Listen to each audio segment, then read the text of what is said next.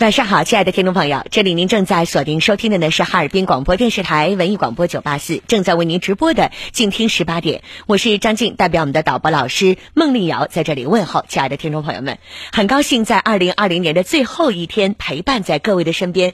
今天晚上我们也算一起来跨个年吧啊！我特别希望今天的节目呢能够更温情、更温暖，所以我把在元旦期间，尤其是从今天开始啊，我们连续这几天的节目当中呢，我想有一个。小的主题，这个主题就叫做呃心与心愿啊，心就是。新一年的新语呢，就是语言的语，心语心愿。我设计了这样的一个主题，所以如果二零二零年对于你来说是比较特殊的一年，在你的身上、你的身边、你的家庭发生了很多事情，那有很多值得你去感谢的人，或者值得你去纪念的事情。我觉得在今天我们这一个跨年的夜里，您可以通过我们的电波去说一说，在这过去的一年里，你所经历的一些难忘的人和事，用自己。最真诚的语言，用自己发自肺腑的一些感受来回顾二零二零，我们一起来展望二零二一年。所以欢迎大家呢，以特别温情的一种状态吧，参与到我们今天的节目当中。当然啦，您在生活当中经历了哪些困扰，此刻有哪些烦恼想要去倾诉，我们隐去真实的信息和姓名，您的声音呢，通过电波的转述也可以发生改变。就让我们放下顾虑吧，一起来聊一聊，说一说你的故事。张静在这里等候大家，零四五幺八七九九六九八四，零四五幺八七九九六九八四，欢迎大家现在拨通热线。今天晚上，张静陪你一起跨年。啊，一起来跨年，好。然后呢，我们来公布一下天气的情况啊。今天二零二零年的十二月三十一号星期四，今天夜间我们的最低气温是零下二十九摄氏度。明天二零二一年的一月一号为晴，明天的最高气温是零下十九摄氏度，最低气温零下二十七摄氏度。提醒大家注意天气的变化。那接下来的时间呢，我们就按照顺序接听各位的电话。首先来请接的是二号线的于女士。于女士，你好。哎，喂，你好，张静老师，我想替我一个好朋友问一个事儿。您说。我嗯嗯，我这个好朋友吧，他是那个残疾人，他呢以前就是呃，他用一只手指的就是敲电脑嘛，写了一个八十万字的小说，完然后呢，对啊，他出版了，出版了，他原先就是我这朋友还上过电视，但现在问题他这小说被人盗版了。被人盗版了，他不知道怎么维权。呃，他呢维权这方面就是再一个，他是属于残疾人嘛，呃，请律师啊这方面就是他没有这个条件。嗯。嗯，我想问，遇到这事儿他应该怎么处理？他完了，我昨天问他，我说你这事儿解决了吗？他说没解决。我说那我帮你问问吧，因为他说话不是很方便。嗯，好，我来首先哈，就是替你的朋友感谢你吧，有你这么一个为他去认真呃为他的生活去奔走的这么一个好朋友，好不好啊？那你的这个朋友他应该是叫做一个呃残疾作家，我可不可以这样去讲？对对对，对吧？他应该叫做一个残疾作家。那么在过去呢，他曾经用非常艰难的情况写了一本有八十万字的小说，对吗？对。那这个小说曾经还发表过，对吗？对，发表过，出版过，这是正规出版社出版的。嗯，然后这个小说他是发现什么情况下被人给盗用了？他就发现被人盗版了，就市面上有他这个书跟他跟他这书是一一模一样的，就发现是盗版的，就是完全把他的这个文章是照葫芦画瓢，对吗？就是完全完全是照搬了你朋友的，对不对？对，完全盗版的。嗯，好的。那现在这个证据和材料有没有留全呢？他现在关键他现在找不着这人，他不知道谁盗版的，他光知道就是市面上有他这个书。嗯，那盗的也是他的书号，对不对啊？因为他自己发行多些，他自己知道啊，所以他后来就发现书有人盗版了，他就不知道怎么怎么办，怎么维权了。然后他自己的经济情况呢，还不是很好，所以如果正规的走法律途径去聘请律师，他恐怕还达不到，对不对？对他达不到。好，那我给你个建议啊，姑娘，你的这个朋友他所处的区是哪个区？他他还不是咱本地的。嗯，就无论是哪里都无所谓，因为咱们国家有一个法律援助的方法，就是只要他是咱们中华人民共和国的公民，只要他符合进行法律援助的这个经济条件，他就可以直接在他的户籍所在地区一级的法院来申请有法律援助。这个援助呢，就会由国家派给他一个援助律师，而这个援助律师在帮他打官司的过程当中是不收钱的。啊，嗯，明白吗，姑娘？因为他现在呢，只是有这个他被盗版的这本书的这个证据，那到底是谁盗版的，还不知道，对吧？就比如说，他盗版存在两种盗版，一个呢是根本没有跟他这个作者联系，而是盗用了某个他所出版的书号，把整个书进行了盗版印刷；还有一种呢，就是有一个人把他的名字给替换了，以另外一个身份来进行发表。这是这两种不同的盗版方式，对吧？嗯，所以具体的情况得跟律师去聊。所以孙女士，我刚才说了，替你这个朋友感谢有你这么个好友哦。嗯。然后呢，你让他凭借他生活困难的证据，到他户籍所在地区一级的法院来申请法律援助，好吗？嗯，那好，谢谢。因为我刚才用蜻蜓也在听你的节目，我说你就能听着我和主持人说话。好的，好的，于女士，那我相信他能听明白了。如果说他现在还有哪些听不明白的，你可以继续给我打电话，好不好？啊，哎好，好的，说到这再见。一个残疾的朋友用自己几年的经历去写了一个八十万字的小说，别说对于残疾的朋友了，对于我们平时的人来讲，有多少能够做得到？所以在这种情况下，他被盗版，而且本身在维权解流比较难，所以这个事儿我们得帮他啊。好，继续来接听电话，直播间零四五幺八七九九六九八四，三号线的孙女士您好。哎，你好，张静姐。我是张静，你好。嗯。啊，你好，张静姐。你好。嗯。那个，你应该记得我吧？我应该给你挂过很多次电话了。我想起你来了，姑娘。嗯嗯，我跟大家简单再来介绍一下吧。你呢，有好几个月没有给我打电话了啊。嗯嗯。孙女士的妈妈呢已经不在了，然后孙女士自己呢一直觉得她呢有同父异母的这个哥哥啊哥哥，然后呢因为父亲和母亲都不在了。孙女士一直认为她同父异母的哥哥，这些人一直在惦记着她名呃，就她的这个财产，所以一直呢想要去告他。孙女士无论我们怎么劝，她都认为我说的不是真的。然后孙女士就一直觉得周围有人在议论她，甚至听到楼下这个早市的人都在议论她。你这你这张经理，我先打断一下啊，嗯，就是今天我这不是就是明天不元旦吗？嗯，然后今天我出去这个逛街，任何一个人看见我就是这套嗑，你不脚味儿，你早都废了。早都判完了，你还在那演呢？可是张静张静姐，我参与过你的节目啊。关键现在这帮人不是说告不告的事了，他现在说是已经判完了，判完之后说还得再告你，说给我记账，只要你别花钱，花钱给你记着。然后天天呢，就是某些人。如果你判完了，你出庭了吗？我哪接到信儿啊？对呀，如果你没出庭，怎么能判的呢？我是我相信你说话，我给那听课也挂过，我给你们俩都挂过，嗯，我都挂。那可是他们就说我在那演，你知道吗？所以姑娘，我跟你说过很多次，让你看病啊。不是，哎，张张张张姐，今天我有三个困惑问你，这第一个是告没高？你所有困惑的问题都是来源于你已经出现了精神类的问题。我让你看病你不看，从去年到现在已经一年的时间过去了，姑娘，无论我怎么说，你都不到医院，不听大夫，不听我的，你只是现在你自己的想象力，你怎么样能好呢？我这是既着急又生气，可怜你又真的是很可恨你，恨就是恨你怎么就不听我们的话，可怜就是在于你怎么能够听我们的话，得到该有的治疗。那可是他。他们祸祸我呀！没有人祸害你，祸害你自己的只有你自己。你不听医生的话，不听别人的劝导，就是他们整我。这哈尔滨人故意臭我。没有人整你，你对别人来讲没那么重要。整倒你之后又有什么用呢？把你整倒了是能干嘛呢？他把我撵出哈尔滨呢，让我快点走。把你撵出哈尔滨又有什么意义呢？这个世界上多一个你或者少一个你，对他们来讲有什么大的意义呢？而且张娟姐，你这个疾病叫做被迫害妄想症，姑娘。张静姐，你先听我把这两句话说完一个，他不是说告不告的事儿，他说还得告吧。关键现在最搞笑的不是说就这哥俩，一会儿说我，你还有个姐。今天包括我在饭店吃饭都说了，让你说你姐，接着照你。一会儿说我有个舅，一会儿说还有个哥。你记不记得有一回我在节目里也这么说过？你哈哈乐，说我有病。但是他们这帮人说了，真有人。我曾经给你同父异母的哥哥打过电话。我进行过三方对峙，你记得吧？我不是不相信你的话，而且我跟你所在的街道联系过。我不论怎么做，你都不会听我们的。我作为一个别人，我实在是有判断的方法，我不可能坐在这里凭空去说去捏造。姑娘，你已经沉浸在自己的逻辑里边，完全出不来。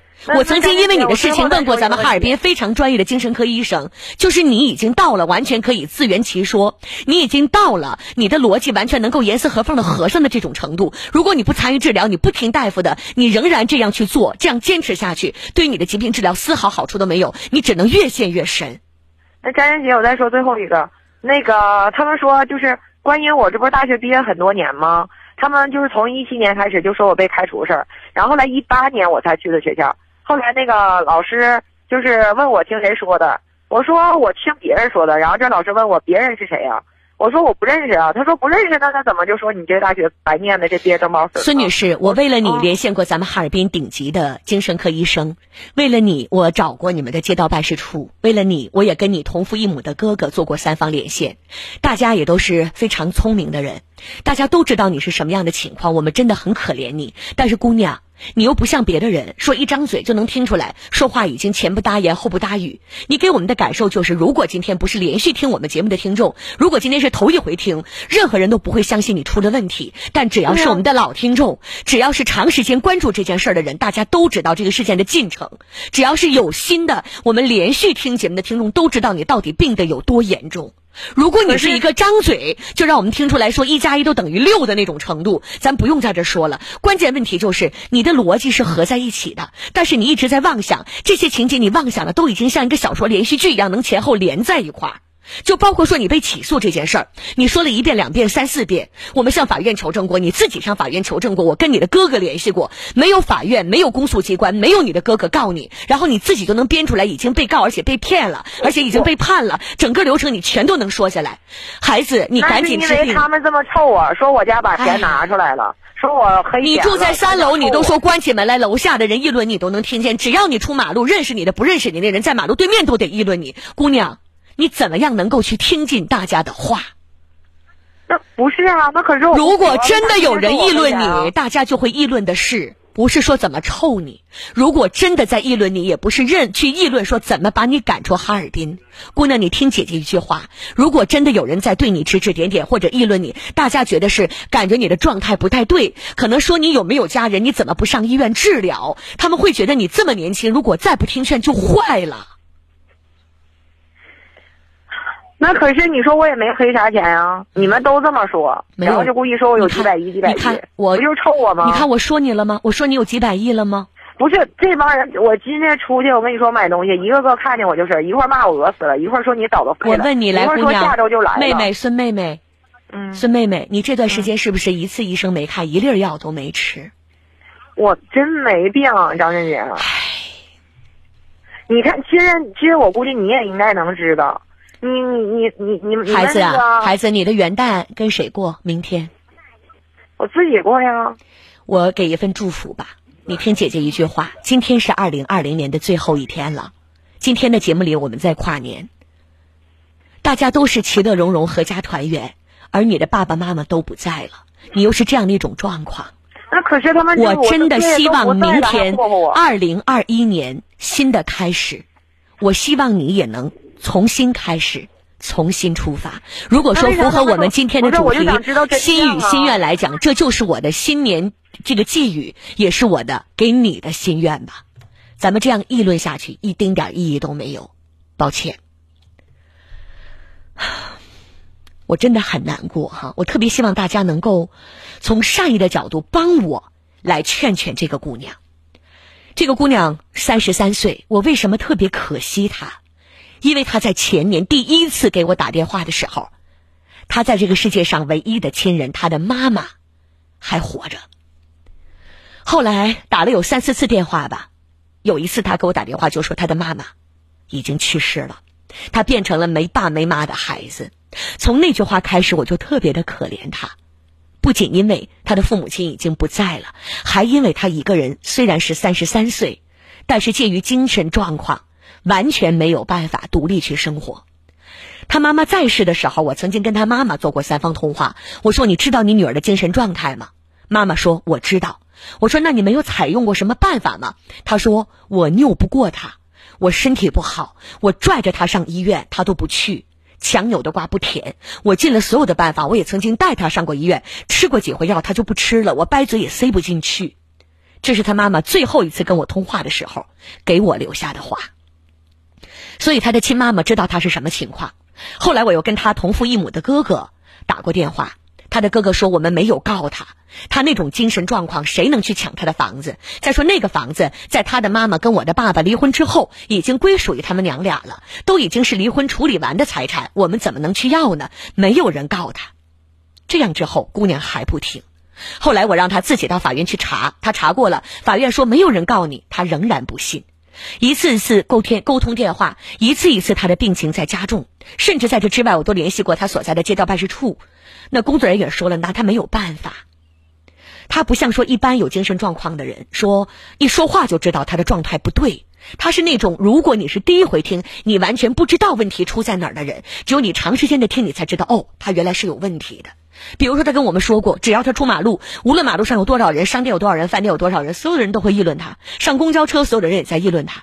只要他在家里边，楼下三楼，他住三楼啊，一楼早市的人卖菜都不卖，都得议论他。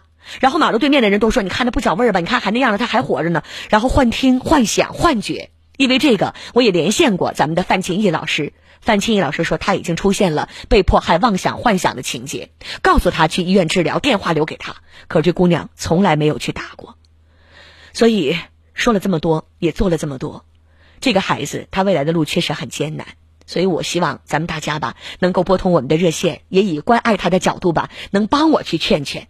因为明年、明天就是新的一年了，我希望他在新的一年里能够重新选择自己生活的方向，能够说服自己去接受该有的治疗。只有他的状态好，那才是父母九泉之下想要看到的。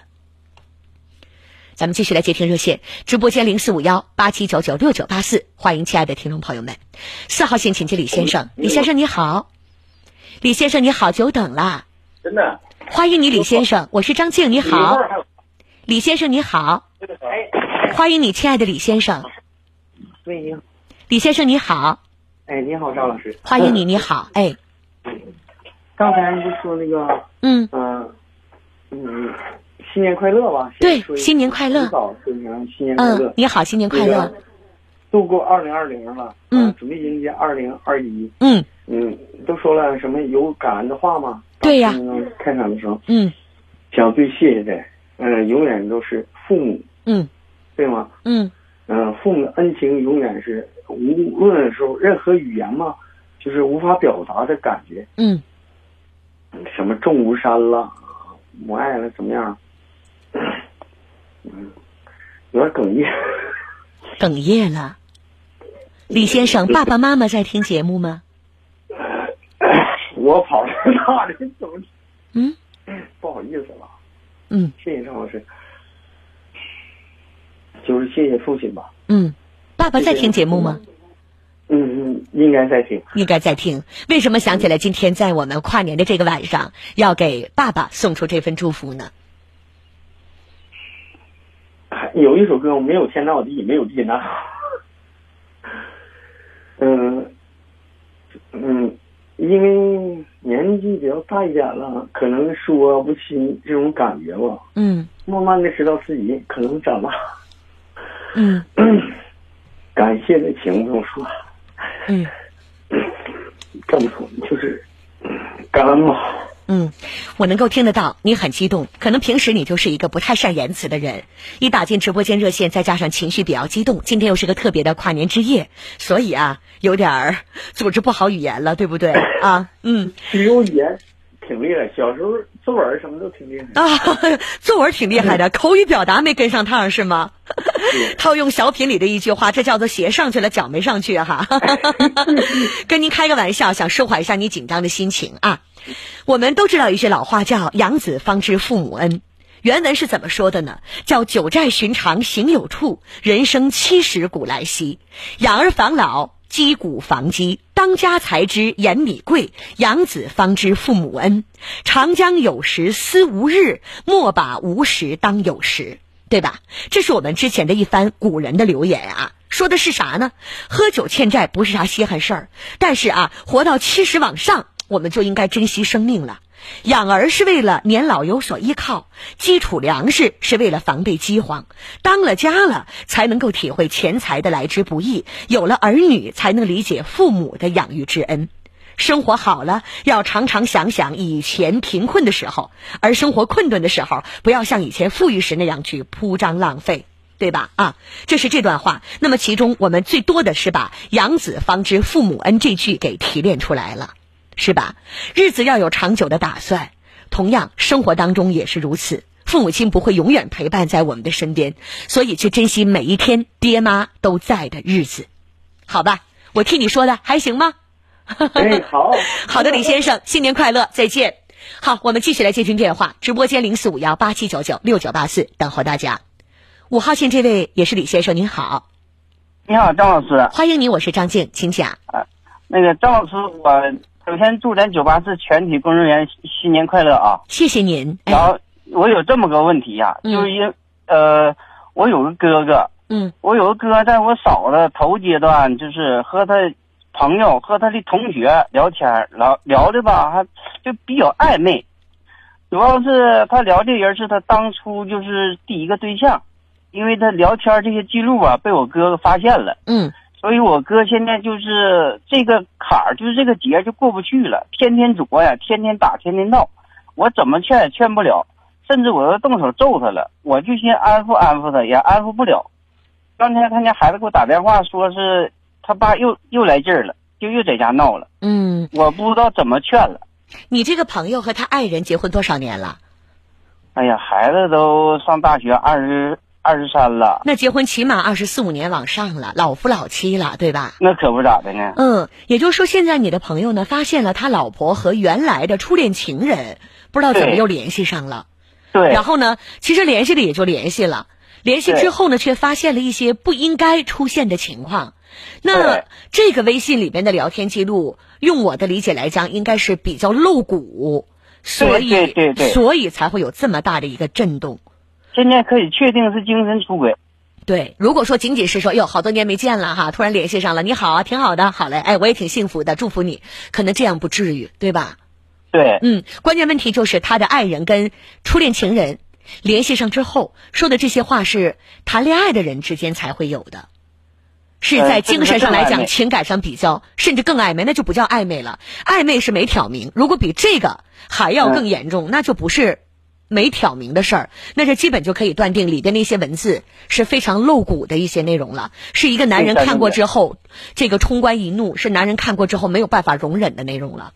对对对对对。你跟你的哥们儿肯定聊过，他跟你说什么了？他现在是谁也听不进去。嗯，他想怎么办呢？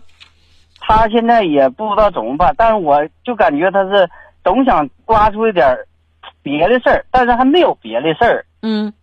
他现在就是想起来没事听听这些录音，他就来脾气了。还有一些语音呢，对，语音、视频都有。嗯，语音里说的都是什么呢？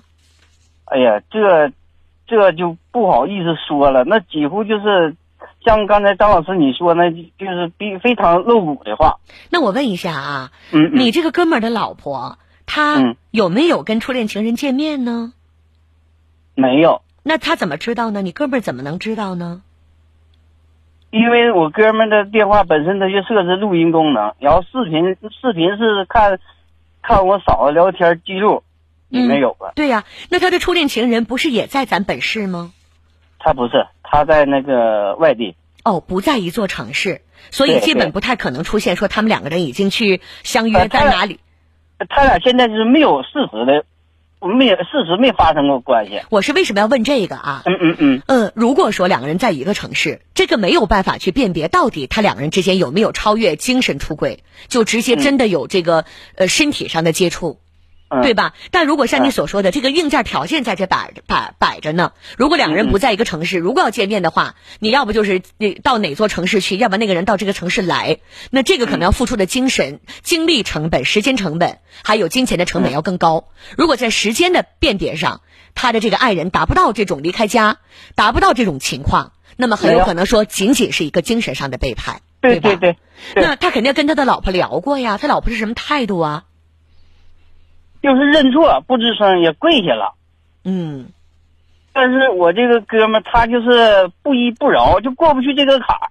好吧，这个事情我觉得作为哥们儿来讲，你没有办法给他一个决定性的选择，或者说你说哥们儿你就就得原谅，宰相肚里能撑船，对吧？他是头一回，你们过了这么多年了，你必须原谅他，你就不能离婚啊！别说自己了，你为孩子想想，对吧？这样的话不要去讲，然后也不要说你就得离啊！这个打到了媳妇儿揉到的面，有这第一回就有第二回，像他这个样子的是匹野马，咱家里没有草原呢啊，你就不能惯着他，咱就得离。这样的话千万不要讲。我没说，因为你不是当事人，我先通过你的角度我来说这个事儿。如果你想还和你这个哥们儿做朋友还能长久，嗯我给你的建议就是，他如果想说你就听着，他如果不想说，咱也不要刨根问底儿去问，明白吧？他想说的时候，想有个精神寄托，想有个情感倾诉的对象，找你出来喝点酒或者怎么样，你可以陪着他。但如果他不想说的时候，咱不要问。尤其我觉得对于男人来讲，这种事情就好哥们儿之间好的再怎么样，也不可能把这个细节跟你都说透他，你说呢？嗯嗯，对吧？所以你就是他的朋友，朋友的角度是干什么的了？就是他在寂寞的时候你可以陪他，他在难过的时候你可以安慰他，对吧？他在悲伤的时候你可以听他倾诉，这就是朋友该做的。朋友的角色你做够了，这就足够足够的了。然后第二个，我来说这个事儿，你哥们儿现在其实是一个特别特别特别蠢的选择，蠢在哪儿啊？你知道吗？就是一根筋，总想办上点事儿。他现在就是大脑完全死机，这件事情对对他的打击非常的大。他可能压根儿也没有想到张家能出火，李家能撒门，但是我家绝对不能有这样的事儿。没想到隔壁老王就把他媳妇儿给惦记上了，他趴大腿也没有想到说这个事儿能落到自己的头上，人一下子被这件事儿给砸懵了。对对，所以他根本就没有思考，他所做的行为完全是一种什么生理上的反应。比如说他的媳妇下跪给他道歉啦，他过不过来这个弯儿啊，成天跟他媳妇吵架啦。比如说他说把他媳妇给打了，等等等等，就是这些行为，全都是自己在无意识的情况下作为一个动物的本能。而不是深思熟虑之后的结果。我想把一句话送给你的这个朋友，叫做“三思而行，少祸患”。有福伤财，无福伤己。差之毫厘，失之千里。登高必自毙，涉远必自迷。三思而行，再思可矣。人遇到不幸的时候啊，千万不要第一时间我马上就干什么。就像我们说的，非常微小的差错会造成天大的错误。想要登高，你就得从低处开始；想要到远方，你就得从进步开始，对吧？凡事三思而后行。但是通常我们可能有的人连一次两次的考虑都没有过，所以你这个朋友就是完了。我被人怎么样了？我戴帽子了，我老婆背叛我了啊！我怎么这么难过？我怎么这么伤心？每天大酒灌着啊，大哭大悲的，然后每天特别难过，让他的媳妇儿道歉呢，下跪呀、怎么怎么样的。其实他为了满足的都是一种表面上的面子，承认错误。实际上来讲，心里这个坎儿短时间内是过不去的。那这天天打也不行啊。对呀、所以李先生，我说，你听我讲，我说的意思是什么？他总给你打电话，你如果选择不接，可以，因为这是你的人身自由，你不能你的所有生活都绑在他的身上。他大半夜想不开了，然后呢，你就得半夜起来听他开始一直絮叨，对吧？你可以选择听，也可以选择不听，两次三次不接他的电话，他那个劲儿也就过去了。他不能因为这个去影响你的生活，人做垃圾桶也是有限的。对吧？你就像我主持这个节目，大家天天跟我说的，可能都是自己生活当中有的时候不开心了，这样的一些烦恼。你说我每天做完节目之后，我跟你讲，李先生，每天我说完最后一声再见，晚上七点半，我都得这样，长舒一口气，而且我的车里边一定会放一些舒缓的音乐，我才能把节目当中的一些情绪调整好，我才能开门回家，把一张笑脸给我的父母、给我的爱人、给我的孩子。所以你也一样，你作为朋友。有福同享，有难同当，但是也都是有度的，对吧？所以，如果你真的觉得你这个朋友他现在遭受的这个情感问题，总是找你倾诉，不分昼夜，不分这个轻重缓急，给你的生活已经造成了影响，你大可以选择说，他再给你打电话你不接，两三次大大概就知道了，可能你已经听烦了，对吧？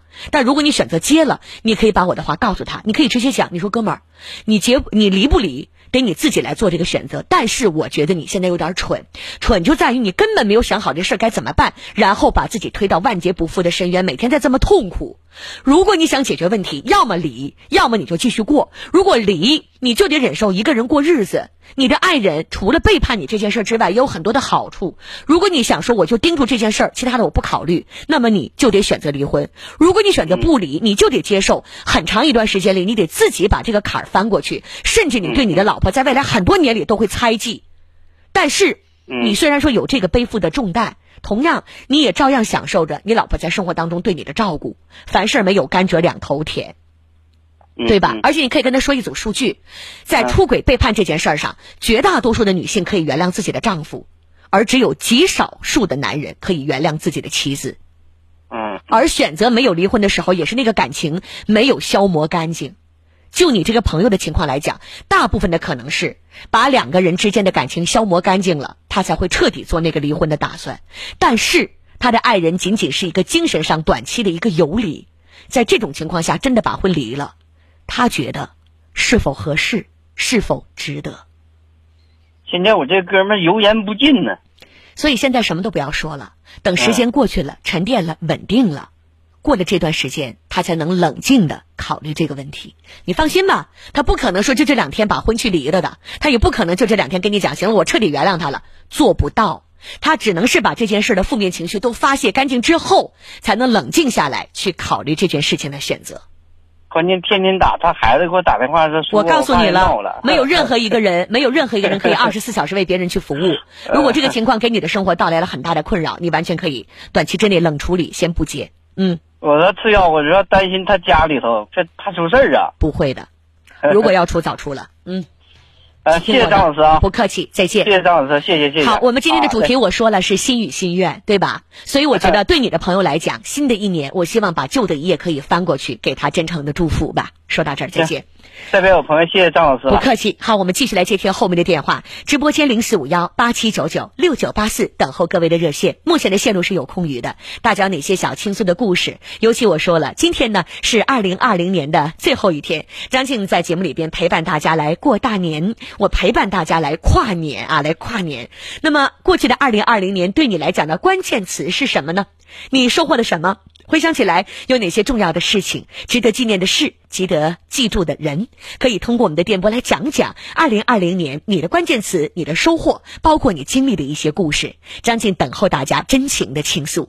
当然，生活当中遇到哪些困扰，通过电波我们可以继续来聊一聊。等候大家，零四五幺八七九九六九八四八七九九六九八四，三号线，韦先生你好，小伙子久等了。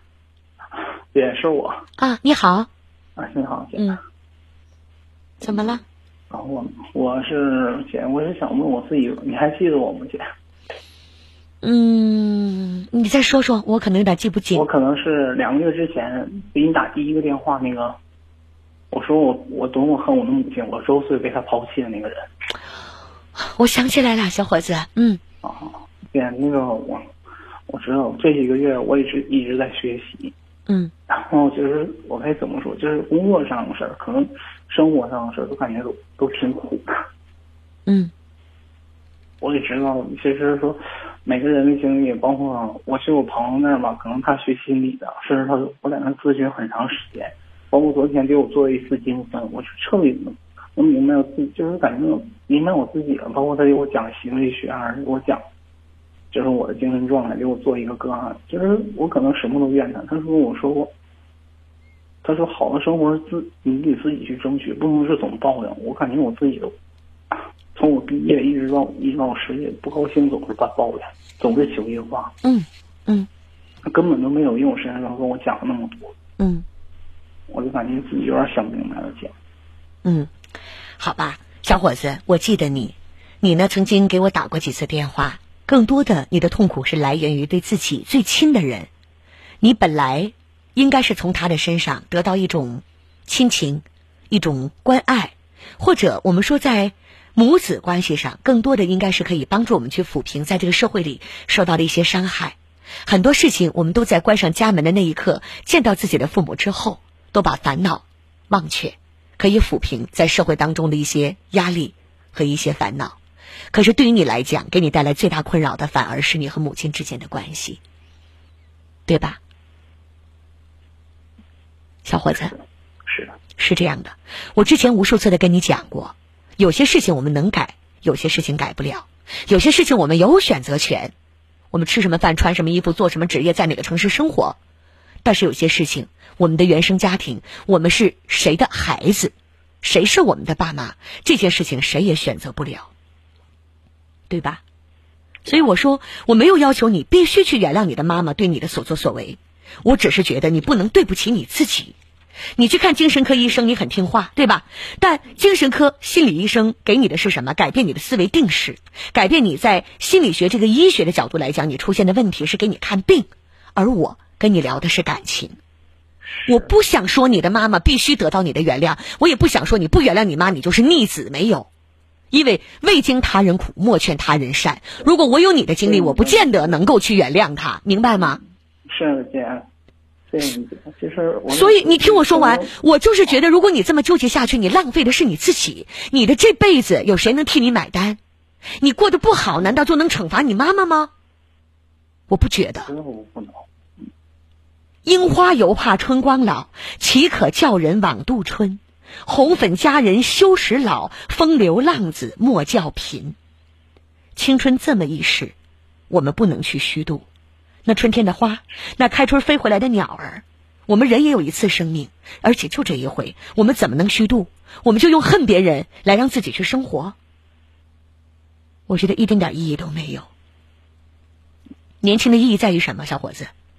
在于雄飞，在人生的舞台上，你要朝气蓬勃，你要奋发向上，你要脱离现在的彷徨。只有你自己才能克服这一切困难，谁都帮不了你。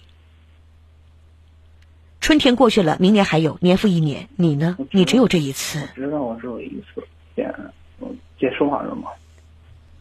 如果你的烦恼消不了，我这话就说不完。我知道，我我烦恼消了，但是我不是那么怨了。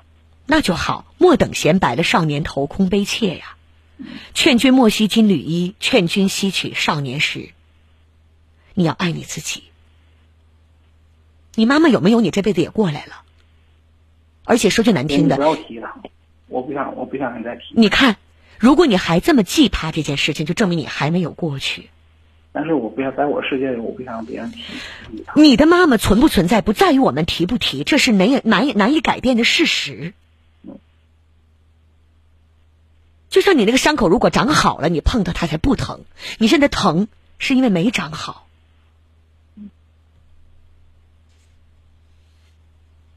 好吗？小伙子，我真的觉得你是一个很有刚的人，你是一个能吃苦的人，你也是一个如果认准了一条路，只要你坚持，你一定能做成事儿的人，对吗？别让我看不起你，好吗？新的一年了，我祝福你有个新的样子，新的开始。接听后面的电话：零四五幺八七九九六九八四，二号线，冯女士你好。哎，张老师你好，我是张静，你好。哎，嗯嗯，我是我六，我今年都六十岁了。嗯，是二婚，找个老头登记了吗？没登记，我俩过了一年。嗯，完了吧，我家孩子开了个饭店，完我去帮忙去了。嗯，帮忙去完了，他也跟着去吧，我就跟着分顾客唠嗑，他就不愿意了，他就抻着我。好像我聊是人家，就怎么啊？一个一个个吃饭，你怎么跟他俩那么能唠？嗯，他就吃醋了，就那样事儿。他生活当中总总这样吗？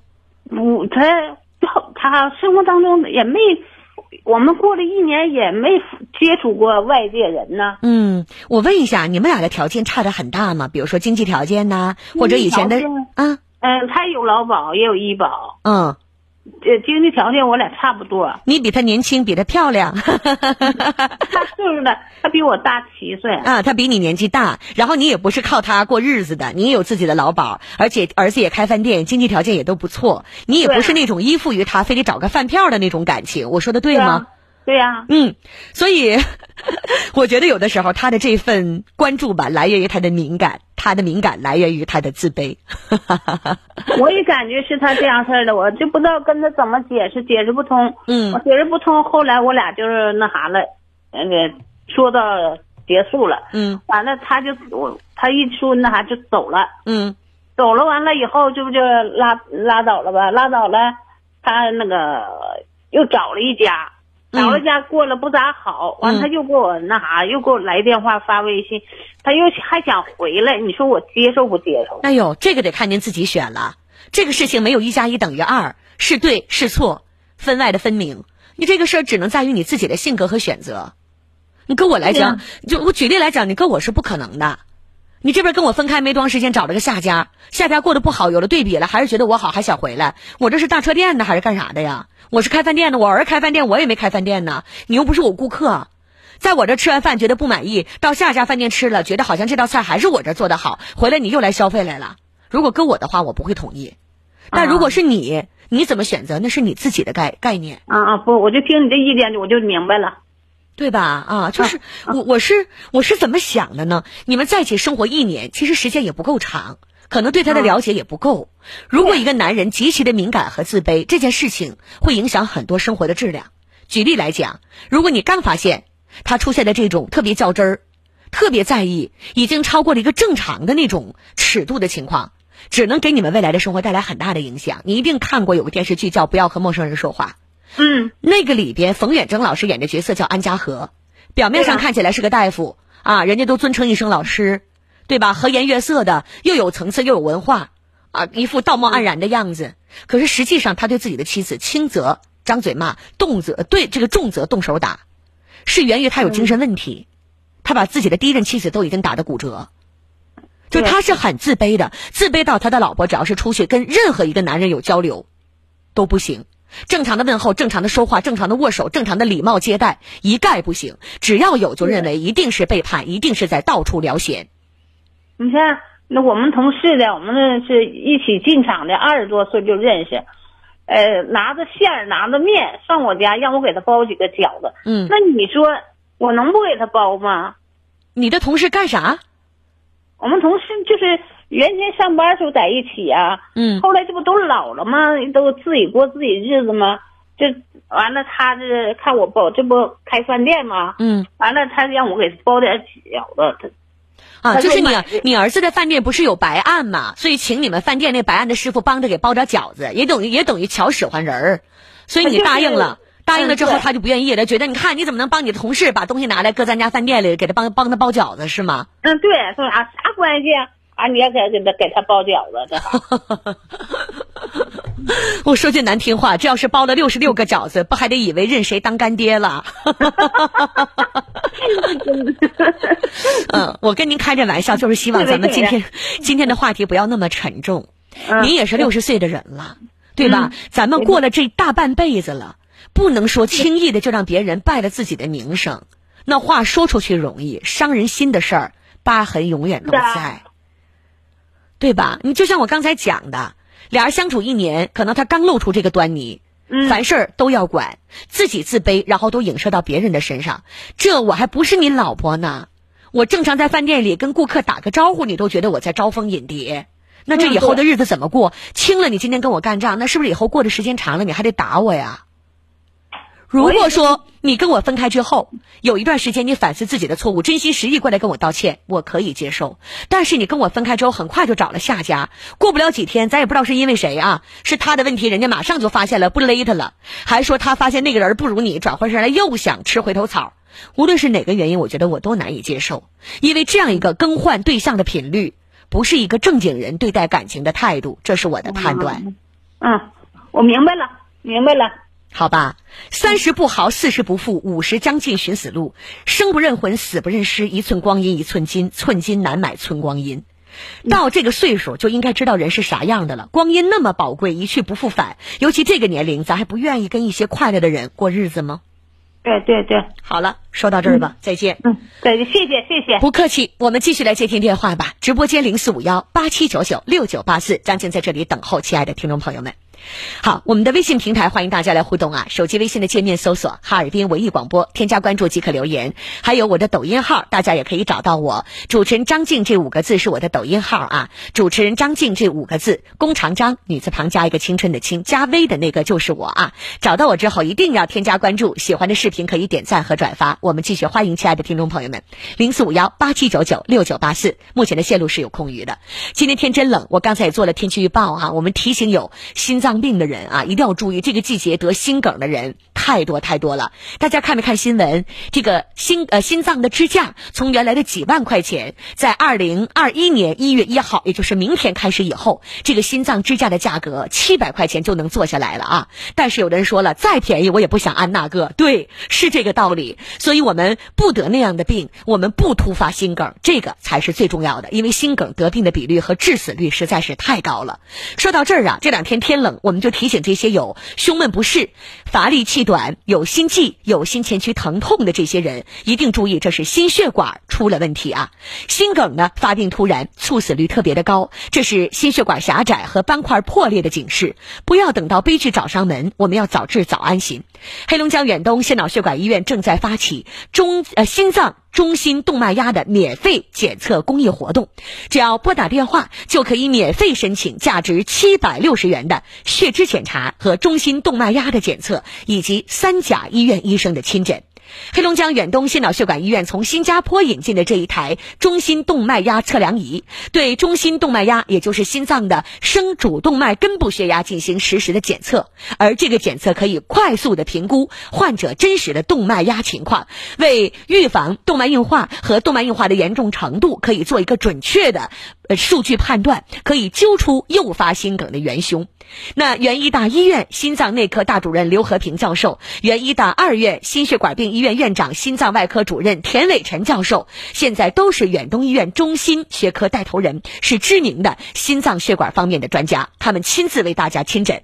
那像心梗、冠心病、房颤、心衰，有心脏病家族史的高危人群，一定要拨打公益报名电话来申请七百六十元的检查，全部免费。早发现、早检查、早治疗，从源头扼杀。急性心梗的突发，申请报名电话八八幺幺二二七七八八幺幺二二七七，我再说一下啊，八八幺幺二二七七八八幺幺二二七七，可以马上拨打。元旦不休息啊，二十四小时为大家服务。元旦期间不休息，大家可以利用这个时间到医院来查一查啊。八八幺幺二二七七八八幺幺二二七七。好，接下来我们继续接听热线，直播间是零四五幺八七九九六九八四，请进三号线的崔先生。崔先生你好。呃，张静好，张静好，我是老孙头。我刚好。呃，我呃，我刚才这个给这个呃给这个女的听了听了。嗯。他这个男男人吧，说是在饭店。嗯。他给给唠嗑，他男人看不乐意了。他这个男人呢，我的评论啊，事儿多，事儿多我也知不知道？你说现在。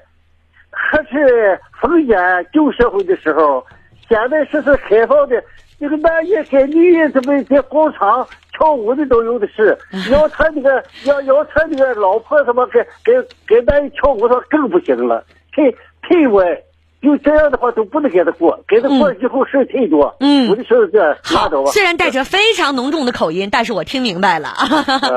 好，谢谢您的评论，祝福您新的一天，呃，新的一年呐，能够开心快乐啊，老爷子，谢谢你。我们关注一下大家在微信里的留言吧啊，目前呢，我们的线路是有空余的，咱们亲爱的听众朋友们，现在就可以拨打零四五幺八七九九六九八四，我提醒一下啊，零四五幺八七九九六九八四，现在可以拨通电话来聊一聊。您最近想倾诉的故事或者生活当中遇到的困扰，我在这里等候着大家。我再说一下啊，八八幺幺二二七七八八幺幺二二七七是远东医院的电话，而我们直播间的是零四五幺八七九九六九八四。读一下大家的留言啊。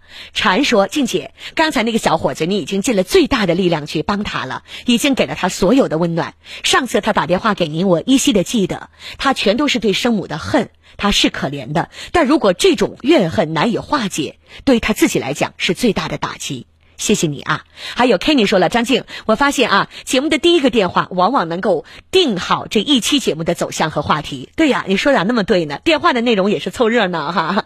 慧心说，张静你好，很长知识，谢谢你。还有大海说，张静老师晚上好，祝您和收音机前我们所有正在听节目的家人们新年快乐，也希望在二零二一年所有的人都能够拥有健康和快乐，少一些烦恼和不愉快。张淑芳说：“张静好，希望刚才那个女孩，就我们刚才提到的孙女士，三十三岁，有精神这个幻想问题的啊。她说，我希望这个姑娘在二零二一年迈出的第一步是到医院来正视自己，能够恢复正常的生活轨道。还有我们的呃爱情都师说，三十三岁，刚才那个姐妹有点可惜了。”老男孩说：“也许要一位特别强的哲学专家，才能把他从无限循环的深渊里拉回来。”孤独说：“我听他的电话有四五次了，真的希望他能够听我们的一句劝。”小严说：“让他赶紧去医院吧。”小猫说：“啊，这姑娘已经有问题了，她自己不觉得，只是家人能够强行把她带到医院去救治。”海龙说：“张静姐，我跟她差不多，我只有两个亲人，姐姐和一个老姨。我的妈妈精神不好，老爸眼睛不好，都去世了。”荷塘月色说：“张静，祝你二零二一新年快乐。刚才那姑娘咋的了？怎么就不听劝呢？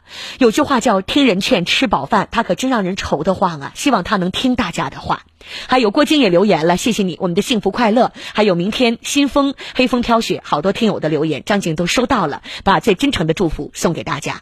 我再说一下我们的微信互动方式啊，手机微信的界面可以搜索“哈尔滨文艺广播”，呃，添加关注留言就可以了。接下来我们继续接听热线，直播间零四五幺八七九九六九八四，请接二号线。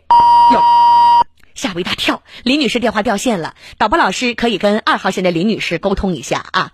好，还有我们的抖音号，这我个人的抖音号啊，主持人张静这五个字，弓长张，女字旁加一个青春的青，加微的那个就是我。大家找到我的抖音之后，一定要添加关注，喜欢的视频可以点赞和转发。小文说：“静姐，今天打来电话，我没有呃说的那个小姑娘的问题那样严重。她说我的工作呢是电影《幸福来敲门》一样，姐我不知道我应该怎么去改变自己的生活和工作。呃，我知道我的心理问题，我也打算去学。小文，你可以把电话打到我们的直播间吗？我可以跟你详细的来聊一聊，好不好啊？好，我们再来请进的是六号线的杨女士，杨女士你好，哎，你好，张静，欢迎你，你好。”啊，你好，嗯，我要送你祝福啊，在新的一年里，祝你工作顺利，身体健康。谢谢你，谢谢你，杨女士。你要评论的是刚才那个二十五岁的小伙子，是不是？对对对，我要评论他。其实挺心疼的。你要看看你爸怎么对人家的，你妈是被逼无奈才不来看你，是就是原来生你抛弃你吗？有几个母亲生下孩子就抛弃了你，那虎毒都不吃子。你们想想，你现在已经成人，怎么老恨你妈？每次打电话就恨他妈，又砸他姥姥家的门。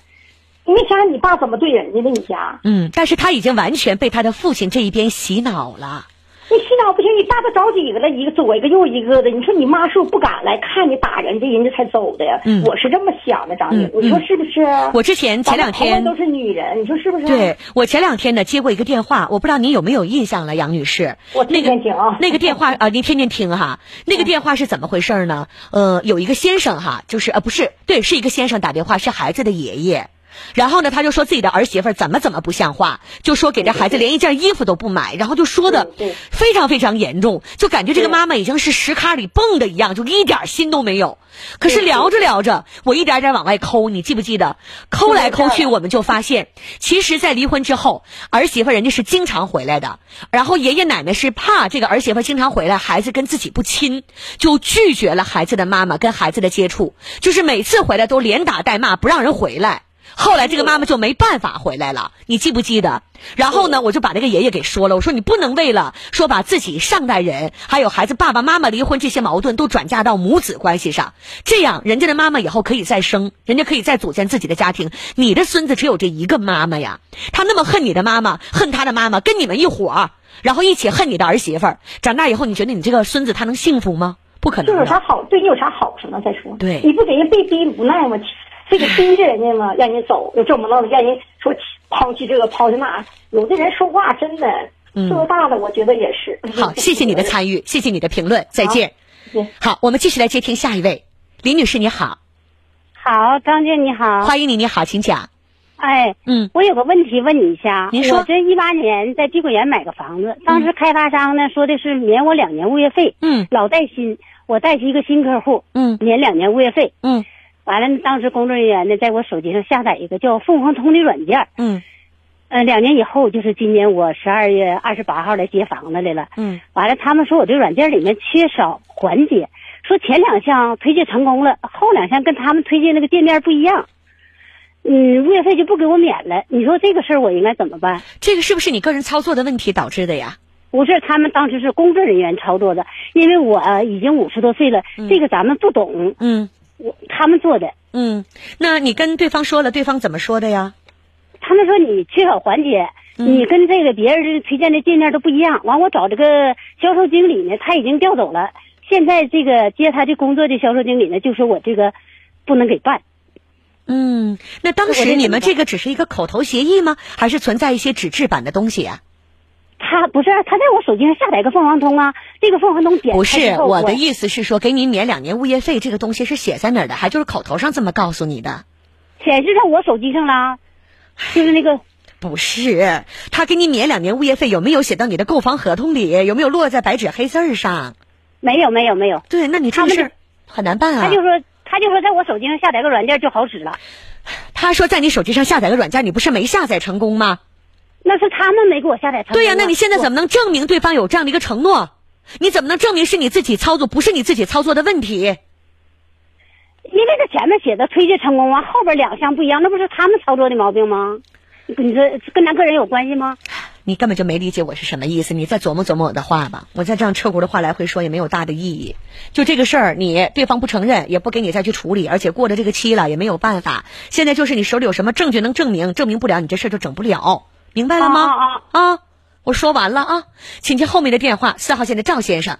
赵先生您好，哎，大姐你好，欢迎您，您好啊，我想做评论一下。您说，先头的时候吧，你那个打电话有一个老太太，嗯。她是那个找的那个老伴儿，嗯。那个她上饭店里去，她那老伴儿发现在跟一个男的说话，嗯，完了她呢，男的就是一个醋坛子嘛，不是啊？对呀、啊，这个醋坛子呢，他不又找了一个吗？嗯他又找了一个，那肯定又不不行，他到哪也不行，他这醋坛子，他这女人都不不准许跟男的说话，就跟男的说话吧，他就有那个那种病，他神经病。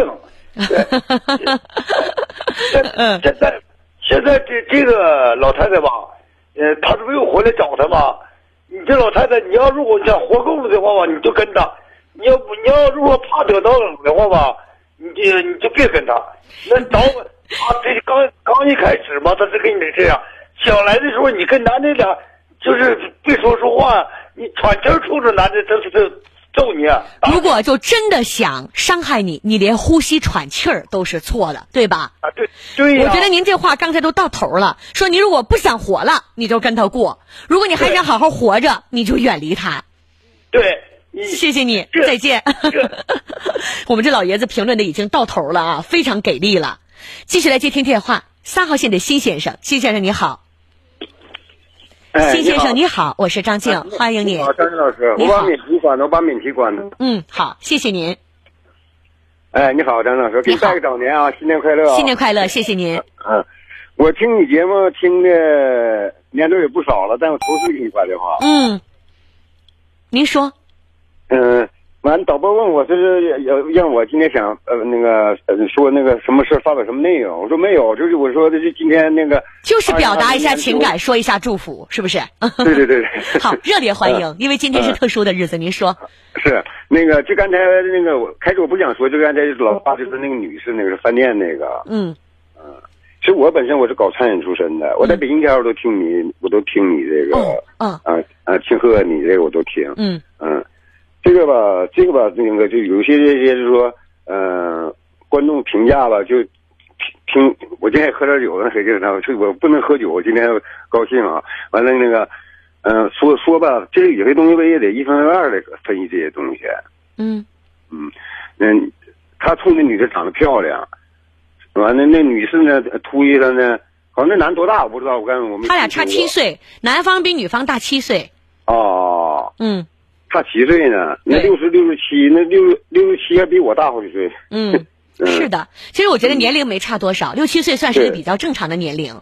其实这个问题主要还是来源于那位男士自己的一个自卑的心理。那如果是这样的话，自卑的人你得提升自己，你才能好好生活。如果老通过打压别人来提升自己的自信，谁都跟他过不了。辛先生，谢谢你的参与啊，谢谢。新的一年也祝福你。好，我们继续来接听后面的电话。五号线罗先生，你好。哎，你好，是张老师，你好。我是张静，你好。啊，哎，嗯，我有这么事儿，我在头几年吧，我内退了，完了呢，我让俺们同事给我带领呃开工资。嗯。他呢，在过年过节有有福利待遇，多给钱呢，他就给我密下了，没。没有，没有什么，呃，没有那个条，完了他就密下了。嗯，你说现在我要不要呢，超子？你这个是你什么人呢？把你钱给密下的这个？啊，同事就是我让他代给我开工资。他替你开工资。啊啊啊！然后呢，把你的钱给领走了，从单位领走之后没给你。啊啊，对。你们俩认识多长时间了？他的人品你不知道吧？不知道他瞅着蔫蔫的，还挺好的。你看，这不就是闷声发大财吗？关键发的是不义之财呀。嗯，对，这小子。你俩认识多长时间了？好，二三十年了。那他以前有没有在钱上坑过你啊？那没有，他就是抠门儿，就是吃饭干啥的，从来不不掏钱。就是他的钱是他的，别人的钱。也是他的是吗？对。那如果是这样一个人，你怎么能跟他产生钱的交流呢？我就让他再给我开工资。你也是太不把他当回事儿了啊！你那钱搁到你自己的兜里，他是偷不去、抢不去。那你要让他替你去掏、去拿那个工资，那钱直接进他兜里，那不就肉包子一去无回了吗？啊！另外还有个这事儿，我想问你，你跟他说他他怎？你跟他要了吧？啊！我跟他要，他也不吱声了，就我也再没拉倒。多少钱呢？那有啊，那有八百多。你跟他要，他就不给你了，也不吱声。啊啊啊！就那意思，默认了我是拿的，但我现在给不了你，你就当借我的了，我也还不上，是这意思吗？嗯，对。哎呦我的天哪！你这事儿关键就是属于那种迷彩小吉普，爬脚面子不咬人膈应人那伙的。啊啊！你说你这八百块钱你要去打官司，我倒觉得这不是你最好的选择。啊，那我你能因为这八百块钱你再到法院去告他吗？我我再找他去呢，要他你要。关键是你跟他要，他就不给你，你怎么办呢？揍他呢？哎呦我的天！他拿你这八百块钱，你们叫经济纠纷，你把他揍了，你这是刑事案件，那他等于花了你的钱，你还得替他蹲巴黎子去。你咋那么傻呢？啊，那我就上他家去，我坐着我就不走。你要是真喝下来这个缸，你就去。啊、我我倒是觉得这个事儿真的是很难。因为你要是非得到人家去，你这叫私闯民宅，也就是说你合法的去要这个钱，他不会给你；你要想不合法的要这个钱，你就犯法。啊，明白吗？啊，他这纯属要把你逼上梁山。嗯。那这样的人就是脸皮厚、二皮脸。嗯。你要是告他也不可能，你为八百块钱，啊、你说你对呀、告他也这么想，他也觉得你不能告，他也觉得你不能把他咋地，就八百块钱。所以你等于是这八百块钱试出了这肉包子的馅儿，等于八百块钱你知道对方到底是个啥人，买了个教训。呃、还有个这么事儿，嗯，他吧，他是跟我哥在一个那什么一个楼层一个楼的，我哥搬走了，那个房子租出去了，嗯，租出去了呢，呃，那个房主不拿那卫生费，那个什么那钱，完了他朝我要，我就给他了。一月十三块八吧，十三块五。嗯，完了他就要了两次。谁跟你要的？什么钱？那个就租我哥那租房钱，呃，那家的。啊，完我给了。是物业跟你要的。啊，他朝我要，完还没。你替你哥哥垫付的，你哥没给你，啊、你就跟你哥要吧。你这十三块钱的事儿，我就不在这说了啊。好吧，我们来出出主意哈。就像这种，我觉得这真是太奇葩了。我觉得这算是二零二零年，呃，如果说我们经历过的奇葩事儿里边，这个算是比较奇葩的一个。打电话的这位先生呢是，呃，和另外一个二三十年关系的朋友在一个地方打工，发工资的那天呢，这位先生有事儿，说我不去了，你替我拿回来吧，才八百块钱。他这个朋友就去了，去完之后把这钱就装到自己兜里了，就一直没再给他。我们这朋友呢跟他要。他朋友不给他，呃，就这样，我反正揣了，你能把我咋地？像这种就八百块钱，大家觉得有什么好招能治治这样的人吗？咱们来出出主意啊！要不然这样的人真是太缺德了。辛辛苦苦干一个月就八百块钱，我相信这个活也不是什么挣钱的俏活，就是特别辛苦那种出力呀，哎呦，他起早贪黑的，特别特别磨人，又非常劳累，才能得到微薄薪水的那种工作。你说，对一般人来讲，可能八百块钱不算什么，但对于这样工作的人来讲，这八百块钱可能就是一个月的生活费呀。你把这个钱装到自己的兜里了，而且还是二三十年的朋友，你断定他不能去告你，你又断定他不敢违法，那你怎么办？大家有出出主意吧？像这种欠了八百块钱就带领朋友的工资搁到自己兜里就不给了，这种情况咱们怎么办呢？各位聪明，我们可以出出比较特别的啊，这个别出心裁的一些办法。好的，直播间零四五幺八七九九六九八四，继续来欢迎亲爱的听众朋友们。这两天天真的较劲儿的冷啊！除了这个骨关节之外，我们有很多人腿还是疼，说我没有关节炎，我腿咋总疼呢？有的人根本就不知道，很有可能是下肢的血管疾病。举例来说啊，比如这个腿部感觉皮肤发白、麻凉胀痛，这是动脉硬化闭塞症的症状；久拖不治会坏死截肢，甚至死亡。还有腿部肿胀变色的，这是下肢深静脉血栓的症状，久拖不治，血栓回流形成肺栓塞，导致死亡。腿部血管成团的凸起，像蚯蚓，这个是静脉曲张的典型症状。久拖不治，导致下肢的坏死、截肢，面积越来越大，静脉血栓形成。为什么拖着不治？传统治疗方式是开刀，创伤大、出血多、效果差。而现在，黑龙江远东心脑血管医院开展的是下肢血管疾病靶向无痛无创治疗的公益活动。活动特别聘请黑龙江省医院原周围血管外科大主任刘丽教授亲诊。三十多年的经验丰富，用靶向治疗在不开刀的情况下，无创无痛治疗，直达病灶，疏通血管，在你基本不流血、基本感觉不到疼的情况下，轻松保留住下肢，让你彻底告别腿部血管疾病。因为很多医院的门诊为了确诊你到底是静脉曲张，还是动脉硬化闭塞症，还是深静脉血栓，都要做一个大概五百块钱上下的腿部血管精准多普勒来确诊。那么现在这个检查，远东医院可以免费给您做。记住预约报名电话啊，八八幺幺二二七七，八八幺幺二二七七，我们可以继续来拨通八八幺幺二二七七，马上来抢线申请免费腿部血管检查，八八幺幺二二七七，八八幺幺二二七七。咱们继续来接听后面的电话，下一位是二号线的刘女士，刘女士你好，你好张静，我是张静，你好，嗯。啊你好，我母亲是你的忠实听众，到我家里来还带着收音机，谢谢，我还听到你的节目。啊，谢谢您，也祝福您的妈妈新的一年健康。啊。我妈妈也说你身体不太好，让你注意身体。在这块还跟我讲，可能年龄没我大。哦，是的。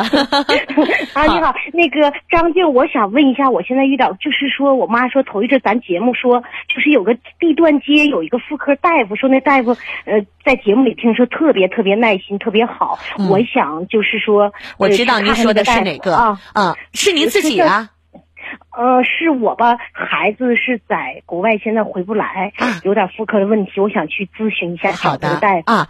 他呢叫田颖，是咱们地段街上哈尔滨市第一医院，就咱们的市立医院地段街在透龙旁边嘛啊，就咱们哈尔滨市第一医院的妇科大主任，他叫田颖，妇科的主任啊，田颖。啊啊。嗯，他特别好。就我说，女性在有妇科一些问题，什么子宫肌瘤啦、卵巢囊肿了等等这些问题的时候呢，可能大家都是很恐惧去看病的。但是呢，在他那里是如沐春风，对待每一个患者像亲人一样，特别特别好。哎呀，那太好了！我母亲一听说我这个困惑，就赶紧到我家拿着收音机，也天天让我听听。我现在在抖音 也在看你的节目啊啊！好，谢谢。行，那谢谢你啊！谢谢你，祝你新的一年一切顺利。嗯呃，那个身体健康。好开心呐！谢谢你，给你带好。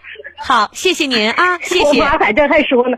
好，谢谢谢谢。好，祝福阿姨。嗯，不客气。好，再见。好，再见再见。好，我们继续来接听后面的电话吧。目前的线路呢还是有时间的，大家可以继续来拨打零四五幺八七九九六九八四零四五幺八七九九六九八四。我们再来接听的下一位呢是呃，我看这是几号线啊？四号线的袁女士，袁女士你好。呃，张静你好。你好。嗯，呃，我以前给你打过电话，今天打电话我就是在新的一年祝福你。哎。嗯。你新的一年你好好注意身体。哎，谢谢您啊，天天开心，不那么不开心。好，谢谢您，阿姨听啊。没有？好的，听见了，听没有？听见了。啊，我也就像我天天听你这个节目，天天我可开心了。就是嗯我自己在家，就包括收音机是我天天陪着我。嗯我总觉得就是到就盼呐，到六点呢准时听你这个节目，就感觉不孤独就。嗯，好，谢谢您，谢谢您。嗯好，袁阿姨，我也把最真诚的祝福送给您、啊。好，谢谢，新的一年祝您顺心顺意。好，我们继续来接听后面的电话。刚才的小伙子，呃，文先生哈，就听了大家的这个话之后呢，他还是想说，我们再来接一下他的电话。姐，啊小伙子，嗯，我微信我发过去了，你看到了吗？我看到了，你说你的职业呢是和呃电影《幸福来敲门》，你指的是威尔史密斯，你是从事医疗推销工作的，对吗？嗯，差不多和他的工作就是那你觉得你的境遇和威尔史密斯演的角色来讲，谁更难过一点，谁更轻松一点呢？可能他吧，可能他需要带着孩子，但是我可能我自己以前最苦的时候，嗯，我自己以前住的是公司宿舍，我自己一个人花一百多块钱。嗯，威尔史密斯演的角色是被房主撵出家门，离婚了，妻子不要他之后，他一个人带着孩子无处可住，连汽车旅馆他都住不了，没有钱，他就只能带着孩子住到了纽约地下的地铁的厕所里。我记得特别清楚，半夜有人来敲厕所的门，孩子吓得不行，他就以讲一个童话故事的这个形象跟孩子讲说，我们在一个穿越的地方，然后呢来到了一个白垩纪，有很多的恐龙在外边，爸爸保护你，我们一起来面对外边的世界，对吧？我都清楚的记得这个电影，我看过不下六遍。是，嗯，所以你我刚才就问你了，你的境遇和威尔史密斯的那个角色比起来，你没有他那么绝望。我知道。所以你觉得是老天眷顾他了吗？还是他自己努力？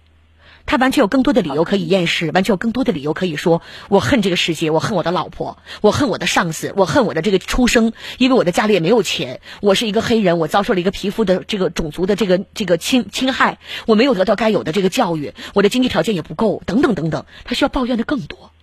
但你觉得成功改变自己的不还是他自己吗？我知道是我自己意见，但是我我想说，就是我不希望别人评判我父母的事，我父母的事跟我没有任何关系。别人的评判是我自己的事。别人的评判改变不了你，小伙子。如果说别人的评判能够改变你，不会存在我们这么多次的电话。一个人的改变，只有他发自内心的觉醒。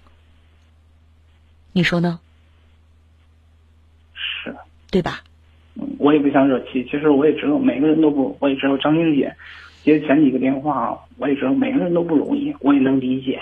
嗯，好吧，我们都理解你。我也想，我也打算自己学心理学，然后自己给自己疗愈。嗯，可以呀、啊。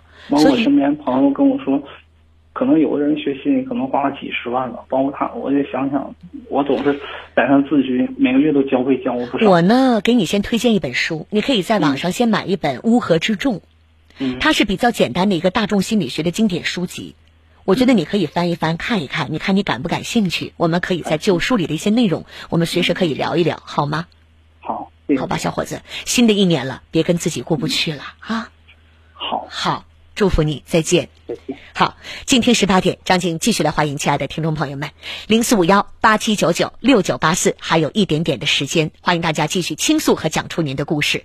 这边呢也来提醒一下有关于前列腺增生吧，因为天气很冷，这个病也会加重，尤其中老年的男性朋友，一辈子的前列腺增生，年纪越来越大，问题越来越重，引起尿潴留，上厕所频繁的起夜遭罪，排不干净，身上有异味，拖着不治的原因是因为治疗。是因为全身麻醉的大手术，做电切和全切，出血多，痛苦大，恢复慢，容易复发。那现在，黑龙江远东心脑血管医院发起的无痛介入告别前列腺增生的公益活动，特别推荐。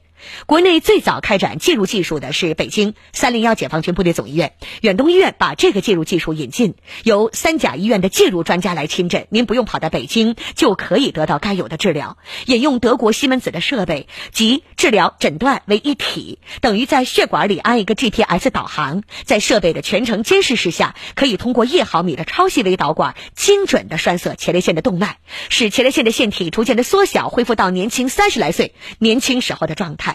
排尿通畅，不再难受，特别帮助那些高龄的、慢性病多的、没有办法做手术的、长期带尿袋的患者恢复排尿功能，提高生活质量。现在打电话四百一十元钱，前列腺的检查可以免费做。我再提醒一下，八八幺幺二二七七可以打这部电话，八八幺幺二二七七，八八幺幺二二七七可以打这部电话，八八幺幺二二七七，八八幺幺二二七七来申请前列腺增生四百一十元钱的免费检查，八八幺幺二二七七。而且我特别说一下，刚才呢有关于下肢血管那一块，就静脉曲张、动脉硬化闭塞症和深静脉血栓，我特别跟大家说一下。如果说你之前知道北京协和医院血管外科的专家团队很牛，那你现在不用跑到北京去了，因为远东医院已经把北京协和医院非常顶尖的血管外科的专家团队请到哈尔滨来，定期给大家诊疗。还有就是在全国做静脉曲张都数得上数的上海第六人民医院血管外科的专家梅家才教授也被请到了远东医院。他的静脉曲张手术是零切口，不疼痛，就像蚊子叮一下都没有感觉的。所以很多人之前在上海请他做手术，你现在都不用跑到那边去了，在家门口就可以得到治疗。所以如果想要预约的，还是打这个电话八八幺幺二二七七八八幺幺二二七七八八幺幺二二七七，可以打这部电话啊，八八幺幺二二七七。那么接下来这个教育啊，我们就要好好的来聊一聊了啊！大家也可以有什么教育方面的问题啊，可以打我们的电话。尤其我刚才说到了，咱们在周六周日有这个专注力的公开课。那么翠艺教育的宋秀杰宋校长也很快来到我们的直播间，会跟大家来讲一讲，说一说，比如说专注力的不够啊，那么超级记忆啊，怎么样来培育孩子这个读过的书能不忘，记的东西特别的准，学习的效率怎么样去提高？那么接下来的时间，我们就共同来聊一聊，来预约。周六周日公益公开课的那个是免费的，预约的听众朋友们、家长朋友们要打三个五幺二九九七，三个五幺二九九七啊。好，宋校长您好，您好张静，听众朋友晚上好，欢迎您来到我们的直播间啊。今天有好多家长呢，在这个之前就已经问到了，说咱们周六周日的这个预约还能不能再约了？刚才我也说了，专注力好像是名额快满了，但是我们还能不能再报几个了？呃，家长马上打进电话吧，因为咱们是小班体验课啊，嗯。是 VIP 的，是精品的啊，嗯。让每个孩子和家长来到会场呢都有满满的收获，所以您赶快打进电话，看看咨询的老师是怎么说。嗯，好吧，那我再说一下这个电话，三个五幺二九九七，主要针对就是孩子坐不住板凳的，嗯。经常溜号的，思维发散的，嗯，注意力不集中的，磨蹭的，特别能磨呀，就是这样的孩子，小动啊作特别多，对。动作特别啊，一会儿溜号，一会儿喝水，一会儿上厕所，嗯一会儿又要吃点东西，反正这个学个习啊，就是不安静。啊嗯嗯，那么就这样的孩子，大家呢，现在家长朋友们就可以报名三个五幺二九九七。我再说一下，三个五幺二九九七，现在就来报名，这个名额没有几个了，可以给孩子做一个免费的测试，你就知道那个专注力他不集中是什么原因了。是的，对嗯。那么上一周来了个孩子，就是哎呦，嗯他爸爸和奶奶就是呃，就是一起带来的，一家来两位家长，嗯就是非常重视了。这个孩子坐在这就是真的咕咕悠悠的，嗯旁边走一咕咕悠悠哎呀，旁边走一个人呢，都得回头回脑看半天。然后嗯你看在那测试的时候，哎呀，那那个奶奶和爸爸唉声叹气的，就根本就是一个没法专专心坐在这儿安静下来学习的一个孩子。嗯其实这样的孩子非常多，只不过这个程度各有不同。那么不管是程度轻的还是程度重重的，对他学习都会有很大的影响。所以来到现场呢，做两个专业的测试，嗯一个专业的测试，让我们的家长看看孩子就是那种重复的，因为小学阶段还是都是一些重复的一些这个学习的任务，都不是特别难、特别难以理解的啊，让你需要你深度思考的，不是，他都需要你就是不断的简单的重复的。孩子做这些的时候，你看看他到底是什么样，老师给做个基本的测试，家长就一目了然了。孩子为什么没学习好呢？就是在为什么没成为优等生、尖子生呢？那么在学校的课堂上到底怎么学习的呢？那么这个测试呢，家长就感到非常的这个一目了然，非常清晰，然后再给孩子做一个这个训练啊，孩子这个当堂呢就能有一个很大的收获，然后再有一个脑神经的测试。对这个脑神经测试呢，其实是呃，特别是在南方特别的昂贵，就是你会知道，这个测试其实要好几千，但是咱们报这个免费的公开课，在现场咱们就给家长孩子们测一下，你就知道孩子的专注力不够是什么原因了，嗯很有意思。咱们延续了上次的活动啊，本周还给最后一次测试。好，三个五幺二九九七，现在就来拨打三个五幺二九九七。然后呢，咱们现在还有一个报名是什么的，就咱们的超级记忆的公开课，在本周的周日有一堂。这是一个我我们说是什么呢？就打破传统学习和记忆方式的一种超级记忆的方法，可以说是一个颠覆式的记忆方式，是一个比较快速的叫做综合提分法。如果说您的孩子现在是处于一个学习相对比较劣势的一个状态，我们一般来讲在八周到十周左右的时间，让孩子平均能够提高大概是五十分啊到八十分之间。所以说，就是让一个孩子能够在成绩已经说孩子说我尽力了的情况下，嗯，还能够去突飞猛进，在相对比较短的一个时间里获得非常快的一个学习效果。所以有很多家长带着孩子来学习之后就说，嗯，这个应该叫做倍速提分法。初中的孩子啊，比如说我们可以达到一天。四百到五百个单单词，记住之后就不再忘，那么让孩子的学习效率提高好多倍，特别适合比如说到九岁到十九岁中间的这个年龄阶段，也就是说从小学大概五六年级开始吧，四五年级开始，一直到高中，包括冲刺高考、中考的孩子，非常非常的适合。那么在这周的周日呢，咱们就有一个公开课的小班体验，只有十个家庭来报名，名额满了就止，所以现在咱们就让孩子如果能够倒背如流、正背如流，那多好。那么这个名额。很少，咱们大家现在就来打这个电话，三个五幺二九九七，三个五幺二九九七，是现场体验到底我们的孩子是怎么样一天把四百到五百个单词掌握的呢？甚至宋校长在这里说的感觉上是不是一个夸大的一个广告呢？其实很多家长来到现场才明白啊，真的可以记住记住四到五百个单词，而且真的像宋校长说的这样说啊，不用记，嗯，不用记呢，到底怎么掌握的呢？在现场，哎，过一遍图像，哎。真的可以做到啊！真的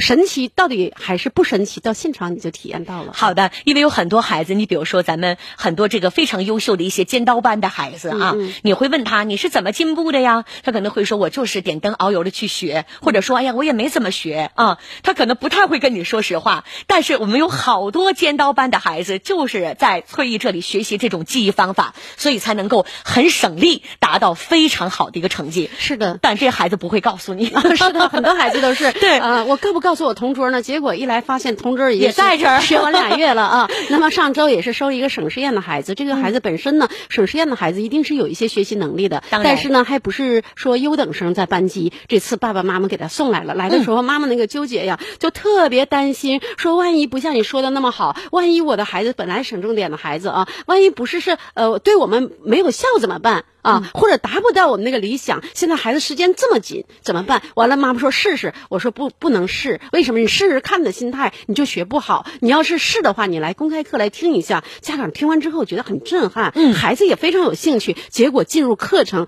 哎呀，第一天呃上完课，孩子满满的笑容。第二次再来的时候，哎呦，妈妈那个感这 特别开心，妈妈是？鞠躬，谢谢谢谢，对孩子特别满意，而且一天掌握了大量的知识，特别好。好，那就这样。咱们家长朋友们报个名，现在就来打，名额非常的有限，三个五幺二九九七，三个五幺二九九七，现场非常的有意思，这个公开课一定要上，我们的声音、图画再加上老师，现场你就能够体验那种海陆空加在一起的一个立体式的教育啊。然后呢，老师在现场就能够做到满黑板就随时写的那种乱七八糟的字符，没有任何逻辑可言，一分钟的时间，老师背的正背、倒背、跳背，很有意思，你到现场体验就知道了。打三个五幺。二九九七三个五幺二九九七，马上报名。我们这边有个想要分享的孩子，他是虹桥的孩子啊，虹桥初一的陈可欣，可欣同学，你好，你好，你好，嗯，好，这是我们虹桥一年级的孩子啊，学习了一个多月，我看到了你的材料，跟老师和大家分享一下你的进步主要是哪儿呢？啊，我就是在这学了不到一个月的时间，嗯，然后我的语文就是从六十多分现在到了八十八分，嗯，然后数学从七十多分到九十八分，英语从二十多分到六十多分，但是及格我就挺满意的了。嗯，哎呀，提了八十分，提了八十分，对，提了二十分，语文提二十分，英语提了四十分，对，英语提的特别高，英语是从二十到了六十，嗯，啊，提了四十多分。你，那我就先问吧啊，就是你那个数学呀，你是怎么进步的呢？呃，就是呃，我在这块儿跟着老师一起背，嗯，就是我们这里的呃标签儿，然后就运用到当单词当中，嗯，呃，然后我现在一个小时能背呃一百多个单词，英语一个小时能背一百多个，然后你背完不忘是吗？啊，是。哎呦，太棒了！哎，你现在能不能做到像当时老师演绎的时候，比如说乱七八糟的东西没有逻辑的，但是正背、倒背、跳背也能背下来，你能吗？呃，我现在呃，我觉得可以。可以，很好，太棒了，孩子。那数学呢？数学你的进步感觉是怎么来的？呃，数学我原来就是公式什么的不会用，我做大题我也不会整。嗯。然后老师用思维导图的方式，然后就是呃给我讲，我现在梳理各个单元知识点，就是很快弄得比较好。对。嗯嗯嗯，真棒，孩子，加油！你现在觉没觉得自己学习很省劲儿，而且成绩还比原来好？对，我现在 愿意学习。好，太棒了！虹桥也是非常好的学校。嗯嗯那你现在我也希望能够在这样很好的学校里边进步的更快，孩子一定要有这个信心，加油啊！嗯，好，谢谢。好，谢谢你的分享，真棒。嗯，好，谢谢再见。呃，陈可辛，虹桥初一的孩子，你看他从小学到初中就没有不适应，嗯进步的就很快。是的，那么他呢，最重要的是把咱们的方法都用到了极致。嗯他是一个上课比较专注，而且很用心的啊、是一个听话照做的。就是嗯老师的练习呢，他都尽可能去跟，不会了马上就去问，嗯所以是个很努力的孩子。好吧，那我们也让努力的孩子再加上这么好的工具，是事半功倍，如虎添翼。是的，其实我们很多的孩子非常的努力，但是努力呢却拿不到成果。嗯有的时候在学校呢学习，哎，怎么努力也都是中等生或者中等上下，怎么样也突破不了，所以没有办法。有的嗯家长就到外面去给补课，而且呢，家长呢真的这个份心呢，就是觉得到外边补课，我的期望呢就是让孩子成绩有个突飞猛进。结果一个月、两个月、三个月，甚至四五个月都过去了，成绩还没有特别大的起色。嗯我经常跟家长说，那如果是这种情况，就证明孩子是。不会学习，他没有掌握学习方法，就是让他怎么学能快速的把这些知识都吸收。嗯那么咱们的超级记忆的方法就是教会孩子如何去吸收知识。是的其实，在学校老师已经讲过了，这一天、嗯这些知识都已经讲过了，只不过你没有会，你没有吸收知识的能力，现场没有学会，怎么办？到外边再讲一遍，再讲一遍。如果你还是不会吸收，那么这一遍可能也白讲。嗯，所以教会孩子一个学习的工具和思维的方法，让他爱上学习。是的，倍速提分，打电话报名周日的公开课，三个五幺二九九七，三个五幺二九九七，三个五幺二九九七，现在就来打这个电话，三个五幺二九九七，报名数量非常非常的有限。是现场体验如何正背如流和倒背如流，怎样让学习成绩快速提高六倍以上，一天记四到五百个单词。家长和孩子一起打电话吧，对，三个五幺二九九七。然后最后呢，宋校长好像还有一个好消息要分享啊，就是咱们那个您跟我讲的黑龙江省少儿出版社，对吧？嗯联合咱们翠艺呢出了一个关于冰雪主题的一个书版，这个初级出版书籍的一个活动。嗯那这个活动大家感兴趣的也可以了解一下啊。好了，那么继续来拨打三个五幺二九九七，谢谢我们的宋校长啊，来报名我们这周周六周日的公益公开课。我再提醒一下，三个五幺二九九七，三个五幺二九九七可以拨打这部电话。我再提醒一下，三个五幺二九九七，三个五幺二九九七。谢谢宋校长。然后呢，我们的首届哈尔滨雪人码头冰雪狂欢活动啊，呃，已经是如火如荼的进行了，好多人都已经到现场去看了，而且我今天下午呢就在现场，真的很好玩啊！与您风花雪月，我在雪人码头等你。说到冬天玩冰玩雪，南方的朋友更多的会来冰雪大世界，而我们北方的地道的孩子们更愿意有更多体验性的项目。那比如说，我们到处能够跟雪和冰融为一体，各种体验类的那种狂欢的，是更好玩的。那么场景很大，玩的又很多，那就是我们的首届呃雪人码头冰河狂欢节这样的一个活动啊。那么在这里边呢，我们跟大家讲一下都有什么啊？这个呢里边包括的是十五点六万平方米的一个大型的啊这个冰雪项目，这里边有十五点六万平的梦幻暖冬童话雨雪乐园，然后这里边还有非常多的雪雕，很多雪雕还原童话的经典秘境，而且在这儿呢还有一个超级刺激的两百米的超长冰滑梯，还有一个旋转城堡的雪滑梯，那个雪滑梯真的是又好看又刺激，孩子们玩的不亦乐乎啊！